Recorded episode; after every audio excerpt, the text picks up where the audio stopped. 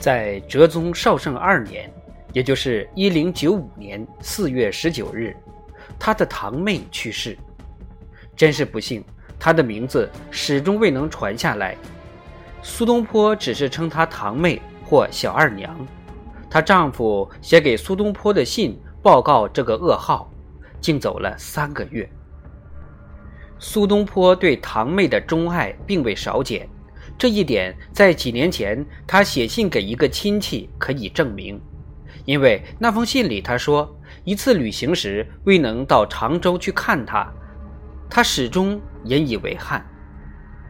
去年，她与丈夫显然是迁到苏东坡为官的定州去居住。她丈夫柳仲远是一个方正的贫儒，并未考中科举，但甚喜收藏字画。苏东坡在京都时，他曾去拜望苏东坡，苏东坡曾以书画相赠。苏东坡在给程之才的信里。提到堂妹的死讯，说自己情怀割裂；在给堂妹的儿子的信里，也说此心如割。用这类说法表示伤怀，在中文里虽非什么特殊，但所表示的仍是很深的伤怀。他为堂妹写的祭文，显然是得到噩耗之后写的。这篇祭文颇有真诚感触，显示出一往情深之志。文中说，他祖父的孙辈只有四个尚在，那四个是东坡、子由、子安，另一个便是这位堂妹。说她慈孝温文，视姑如母，敬夫如宾。随后谈到私人的感受。他盼他的两个儿子能长大成人，能够光耀门楣。祭文上说：“一宿不食，何辜于神？未当百年，观此腾震。云何俯仰，一贫在身？就要米瘠，眼为空云。万里海崖，百日复闻。复观何在？梦泪如烟。长好北风。”遇此一尊。一年之后，她丈夫也去世，灵柩南运至镇江附近的老家安葬。苏东坡到惠州不久，得到一个消息，颇使他心中焦虑。在过去四十二年中，自从他姐姐去世，他父亲公开指责他内兄家之后。他和弟弟子由就一直没和姐夫程之才通信或交谈，但和程家其他兄弟有书信往来。张敦听到这件亲家嫌隙，他就特派程之才专程南下担任提刑，处理重大诉讼和上诉案件。在哲宗绍圣二年，也就是一零九五年正月，他到了广州。是苏东坡到惠州的三四个月之后，苏东坡摸不清楚程之才究竟是否已把过去的事搁置脑后，所以完全不知道会有何等事再发生。由于一个朋友的关系，苏东坡给程之才写了一封客气礼貌的信，因而知道程之才要在三月到惠州，却知他别无他意之后。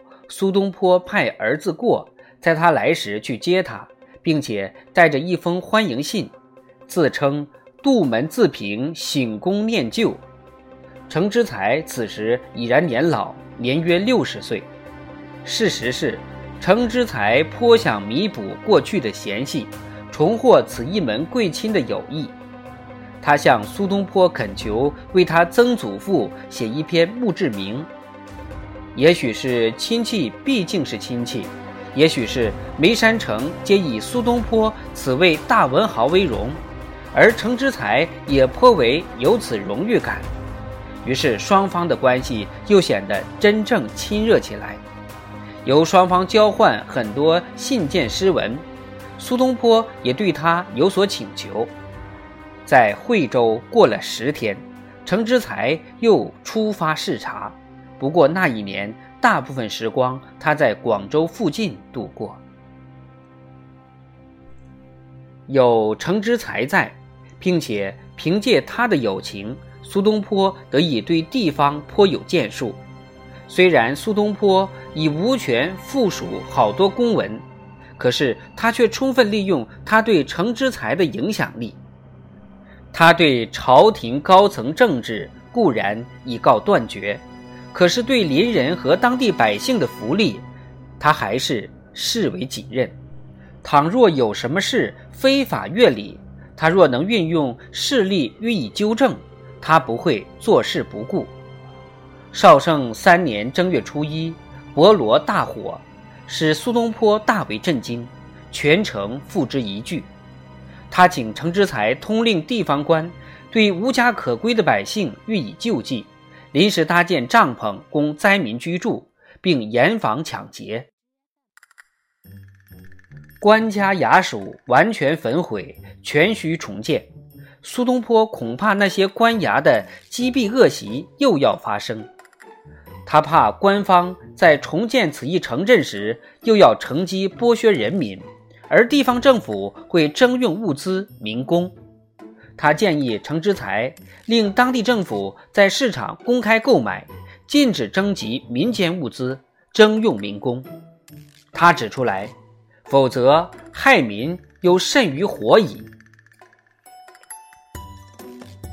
他站在惠州街上，看到使他十分心痛的事。他见农夫满车装着谷子去向当地政府缴纳捐税，因为丰收，谷价下跌，政府拒绝收取谷子，这正是苏东坡要管的事。他一探寻，才知道。政府要的是现款，因为谷价太低，农民必须在低价市场将谷子卖出，才能得到现款。可是农民需要缴纳的捐税现款，却按粮价高时计算，结果农民欠一斗粮税，却得卖两斗谷子才够缴纳。苏东坡给程之才写了一封长信。内容雄辩滔滔，言辞俊切，就仿佛以前上太皇太后的表彰一样。这样把此衙署击毙揭发无疑，只为向农民纯然勒索。他请程之才和当地的税吏及运输官举行一次会议，并建议当地政府当以谷物市价向农民征税。数月之后。他听说那三位官员已经决定向朝廷联合呈请，他十分高兴。他现在开始关心惠州城的诸种改善革新事宜。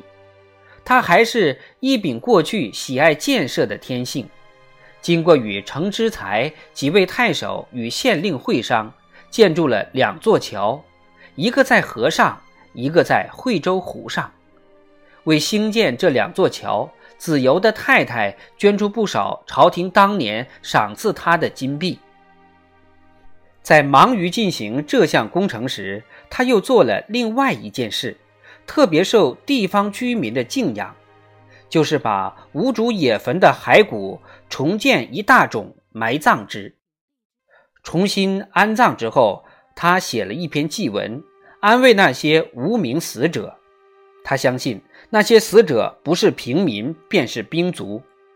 他颇以那些骸骨有些残缺不全，必须合葬为歉，只希望那些阴魂和睦相处，犹如一个大家庭一样。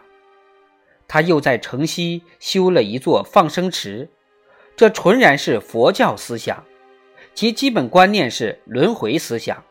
相信那些鱼，也许前身是人身。鱼类一放入此放生池内，则生命安全无虞。那个池塘即名为苏东坡放生池。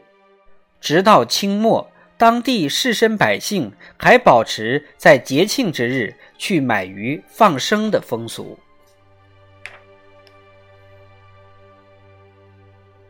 他常对做些小事感兴趣，一件新奇的东西在十几年之前很使他着迷。那时他正贬谪在黄州，那件东西叫做秧马，是插秧用的。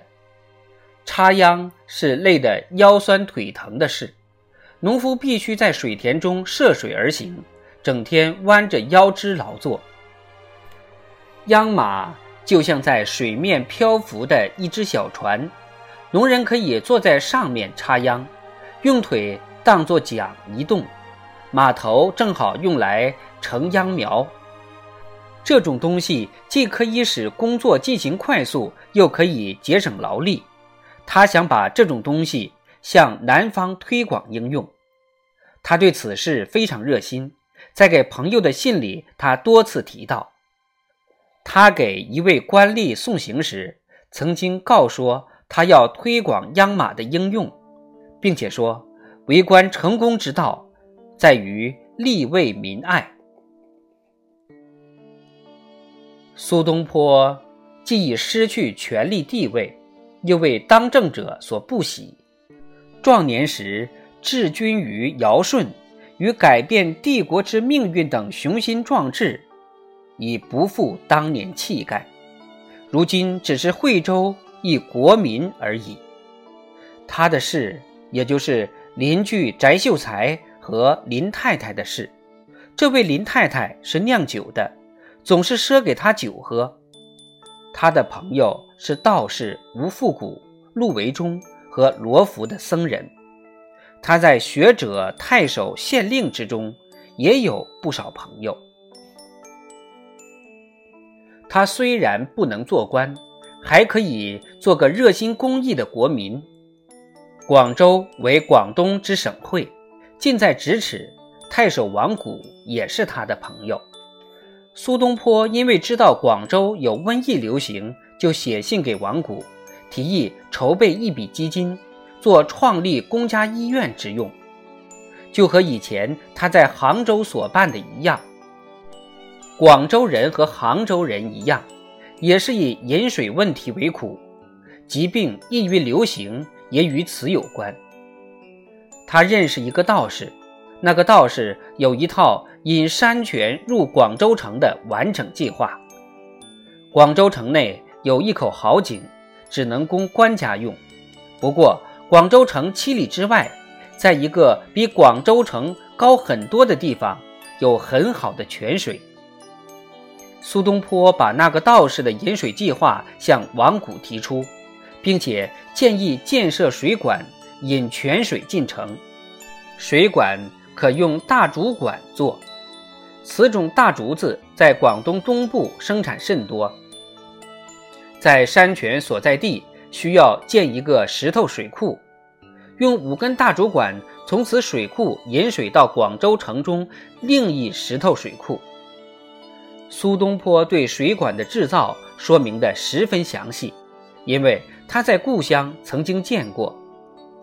主管接口处用麻附紧，外面涂上厚漆，以防漏水。每一段主管要开一小口，以竹针堵塞。倘主管之中有闭塞不通，便打开此小口检查。他估计约有一万根大主管便可敷用，但是这些大主管必须时常检查，也要按期更换，就如同现代铁道的枕木一样，必须有官吏时常视察，每年必须从广东东部采购此种大竹筒备用。他怕给自己的朋友招来不必要的麻烦。告诉王太守，切莫让人知道是他出的主意，因为当权派对他厌恶。但是王太守后来却因妄震饥民之罪而被革职。